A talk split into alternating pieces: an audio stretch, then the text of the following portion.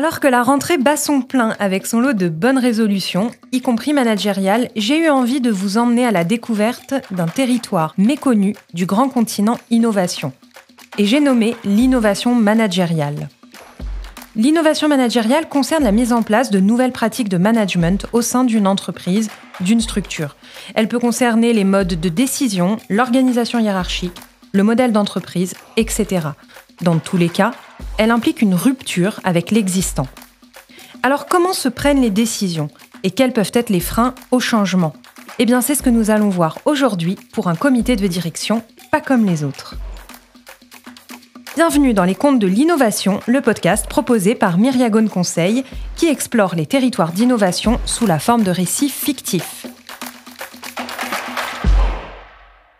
Le concours de poésie, c'est le conte que vous allez entendre aujourd'hui et qui va nous emmener en terre d'innovation managériale. Et pour comprendre comment fonctionne un comité de direction et quels sont les ressorts de la prise de décision en entreprise, j'ai le plaisir de recevoir Florian Mentionne. Bonjour Florian. Bonjour. Vous êtes fondateur du Florian Mentionne Institut, un institut spécialisé dans le conseil RH, et vous êtes également l'auteur de plusieurs ouvrages sur le management, dont Le management selon Napoléon et Le management selon Jésus. C'est tout à fait cela, oui. Et c'est vous qui allez ouvrir cette deuxième saison du podcast des comptes de l'innovation. Alors avant de vous lancer, moi j'aimerais vous poser une petite question et j'aimerais que vous puissiez nous dire en quelques mots quels sont aujourd'hui les enjeux pour un institut de conseil en ressources humaines. Alors, je ne peux pas répondre pour mes confrères, bien sûr, en fait, hein, mais pour le Florian Mensuel Institut, notre enjeu est simple. Nous sommes des conseils et des prestataires de services. Euh, conseil, car nous aidons nos clients pour recruter leurs cadres. Notre intervention s'apparente plus à une mission d'organisation, on va dire, qu'au simple fait de trouver le bon candidat. Et prestataire de service, car le résultat de notre action est concrète, tangible. Qui dit recrutement dit candidat réalisant des objectifs. Qui dit formation dit bénéficiaire, qui se trouve amélioré par nos actions de formation. Et pareil pour l'outplacement, les bilans de compétences, le coaching. Donc notre enjeu est double, conseil et prestation de services. Et le résultat de notre action est mesurable. Merci pour cet éclairage et pour cette présentation. Eh bien, je vous propose de nous partager votre récit, donc le concours de poésie. Concours de poésie. La salle de réunion est pleine comme un étang en fin de soirée, alors que le soleil se couche et qu'une légère brise apporte sa fraîcheur bienfaisante. Tous les cadres sont présents, ils sont attentifs, ils retiennent leur souffle. Le PDG anime la réunion, placé au bout de la table. Sa crinière léonine est flamboyante et son regard perçant. Il domine ses collaborateurs par son charisme. L'ordre du jour est simple. Pour la future convention annuelle de la société, le DRH, chien de berger, a prévu d'organiser un concours de poésie afin de donner du sens à l'action collective. Aujourd'hui, le comité de direction doit choisir le lauréat du concours de poésie. Un poème se distingue des autres. Celui rédigé par le lionceau, l'héritier putatif de l'entreprise. Certains disent de lui qu'il est impatient de remplacer son père. C'est un jeune diplômé, ambitieux, pressé, souhaitant apporter une modernité digitale qui fait grandement défaut actuellement. Il possède les outils pour améliorer le fonctionnement de l'entreprise et surtout la volonté de porter un projet novateur. De plus, il a lu Freud et tuer son père ne lui fait pas peur. Le PDG demande à l'éléphant, le fidèle secrétaire général, de lire l'ordre du jour. Il s'exécute d'autant plus facilement qu'il est court. Approuver ou refuser le vote sur le poème arrivé en tête. Le PDG remercie l'éléphantesque secrétaire général et demande à son assistante de direction de bien vouloir lire le poème à haute et intelligible voix.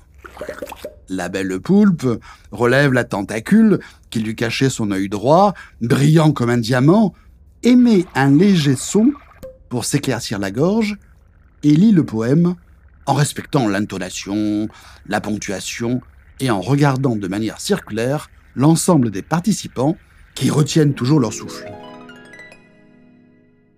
Le lion et le lionceau. Je suis, affirme le lion, le roi des animaux. Sous ma coupe se tiennent rapaces et agneaux. Maître de la savane, Du haut de ma crinière, de la race des seigneurs, je suis à ma manière. Je veille sans faillir au bien de mes sujets, qui me doivent en retour allégeance et respect. Les lionnes je courtise, les panthères ne dédaignent, car en toute équité, et pour que l'ordre règne, il convient qu'en tout lieu et à chaque moment, j'évite à mes sujets le moindre des tourments.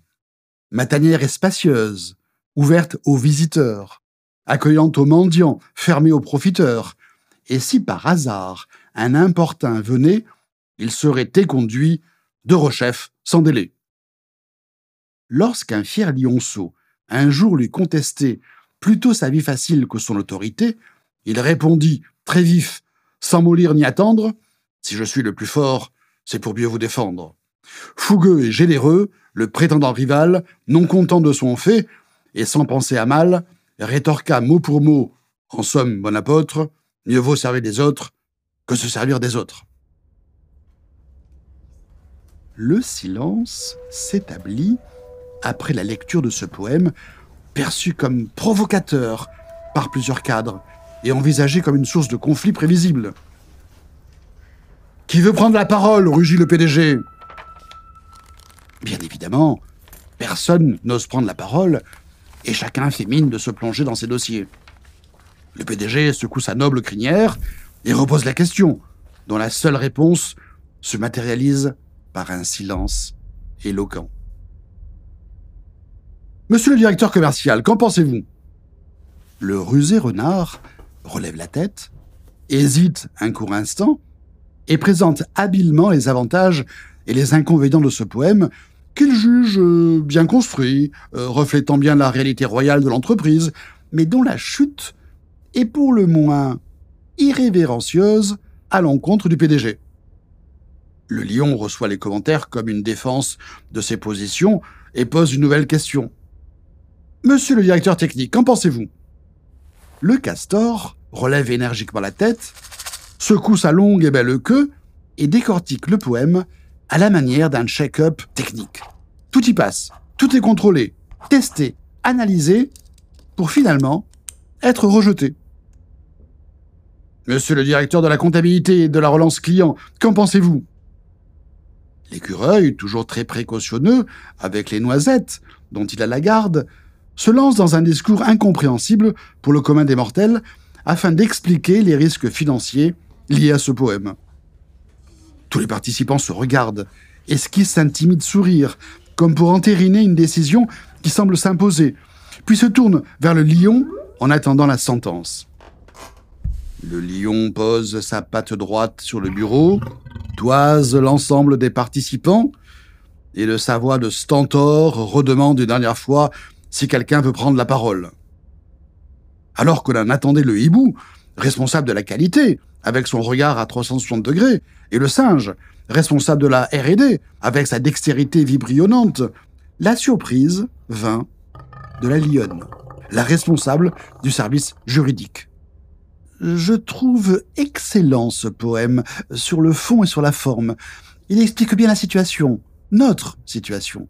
Il est temps que tu passes le relais à ton fils. Mais ma biquette Il n'y a pas de mais ma biquette C'est la responsable juridique qui te parle, en plus d'être ta femme. La direction d'une entreprise s'anticipe. La transmission se prévoit. Et attribuer le premier prix du concours de poésie à ce poème sera un acte fort et exprimera la volonté de faire évoluer notre entreprise. Le silence s'installe dans le comité de direction. Et chacun s'observe. La lionne, installée en face du lion, semble satisfaite de son intervention. Elle n'est pas qu'une simple féministe, car elle se sent investie d'un double pouvoir, juridique et familial. Elle attend calmement la position de son royal époux. Le lion secoue sa crinière, au reflet ensoleillé, et s'exprime d'une voix assurée. Hier, j'étais fort, et je voulais changer le monde. Aujourd'hui, je suis sage, et je me change moi-même je décide que ce poème est digne de remporter le concours. Et c'est ainsi que le lion créa involontairement une nouvelle morale, ce que certains appellent sagesse, n'est parfois que résignation. Je vous remercie Florian pour ce compte. Revenons à présent ici, dans les locaux de Myriagone Conseil. Et alors, si vous le voulez bien, je vous propose de prendre un petit peu de recul sur le compte que vous venez de nous partager. Et pour commencer, j'aimerais vous poser une question. Quel message avez-vous souhaité livrer avec ce compte Écoutez, moi je veux inciter l'auditeur à réfléchir sur le mode de fonctionnement d'une entreprise, et notamment la prise de décision. Qui décide vraiment? Et comment se prennent les décisions? Moi j'essaye dans ce compte de montrer les influences de chacun, la peur de s'engager, la flagornerie, le côté rationnel et le côté irrationnel des arguments, l'importance de l'ego. Voilà, prendre une décision s'apparente parfois à un psychodrame. Alors, au cœur de ce comité de direction, il est vrai que la question centrale est celle du changement. Et le lion le dit lui-même. Aujourd'hui, je suis sage et je me change moi-même. Et pourtant, il est forcé au changement par ce comité. Il est forcé au changement par la lionne. Comment passe-t-on de la résignation à la transformation?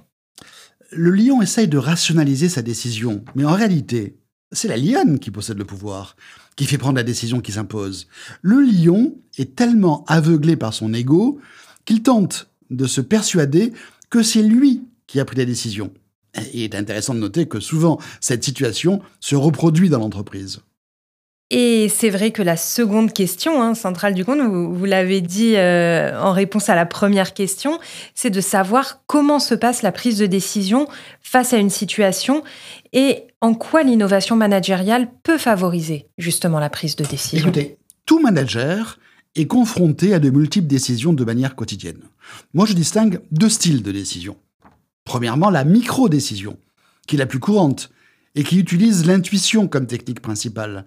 Les collaborateurs ont besoin de se sentir rassurés par un chef qui tranche, qui décide, qui ne procrastine pas. Pour franchir le cap Horn, il faut avoir confiance envers son chef, et même une confiance aveugle. Et puis deuxièmement, il y a la décision sur un sujet plus conséquent, moins banal, qui nécessite une étude, un choix étayé, des tableaux comparatifs. Bien sûr, l'intuition n'est pas absente, mais elle accompagne une démarche qui se veut rationnelle. Donc pour répondre à votre question sur l'innovation managériale, je dirais que tous les managers devraient être formés à cette double technique de décision, utilisant l'intuition et le rationnel. Merci pour euh, votre réponse complète et, pour le coup très éclairante sur ce sujet. Alors, pour euh, clôturer euh, cette petite session d'échange et de questions-réponses, j'aimerais savoir s'il y a un personnage qui vous inspire particulièrement. Ça peut être une personnalité fictive ou pas forcément. Non, je n'ai pas de personnage inspirant. en revanche, comme je suis très curieux, j'analyse toute situation et tout comportement. Et même dans un conflit, je trouve des sources d'inspiration pour améliorer mon propre mode de management. Merci beaucoup Florian pour ce compte, pour vos réponses euh, et pour cet éclairage qui nous a permis de prendre du recul sur les modes de fonctionnement de l'entreprise et de décortiquer aussi le processus de prise de décision. Pour ce premier voyage de la saison 2 des Contes de l'innovation, nous avons exploré un territoire d'innovation en plein essor, l'innovation managériale. De cette exploration du conte Le concours de poésie, il y a trois éléments clés que l'on peut retenir. Le premier élément, c'est que pour être efficace, l'action collective passe par l'expression et l'acceptation d'une diversité de points de vue. Second point à retenir, par la prise de recul qu'il entraîne, le collectif est la clé d'une prise de décision éclairée. Et enfin, le troisième point, c'est que le changement ne s'improvise pas, il ne se décrète pas. Au contraire, il se prépare et pour cela, il est important d'être bien accompagné. Merci Florian Mentionne pour votre venue et pour ce compte. On peut vous lire dans le Management selon Jésus un dialogue écrit à deux mains avec Hervé Ponceau et qui est paru aux éditions du Cerf. Ce livre fait suite au Management selon Napoléon que vous avez écrit et qui apporte une vision décalée du management. Chers auditeurs, vous aurez les références sur Twitter et sur LinkedIn de Myriagone Conseil. Comme toujours, l'épisode est disponible en podcast sur toutes les plateformes d'écoute et disponible également donc sur notre site www.myriagonneconseil.fr. On se retrouve le mois prochain pour un nouvel épisode des Contes de l'innovation et bien sûr de nouvelles explorations de ces territoires qui ont tant à nous apprendre. À bientôt sur la route de l'innovation.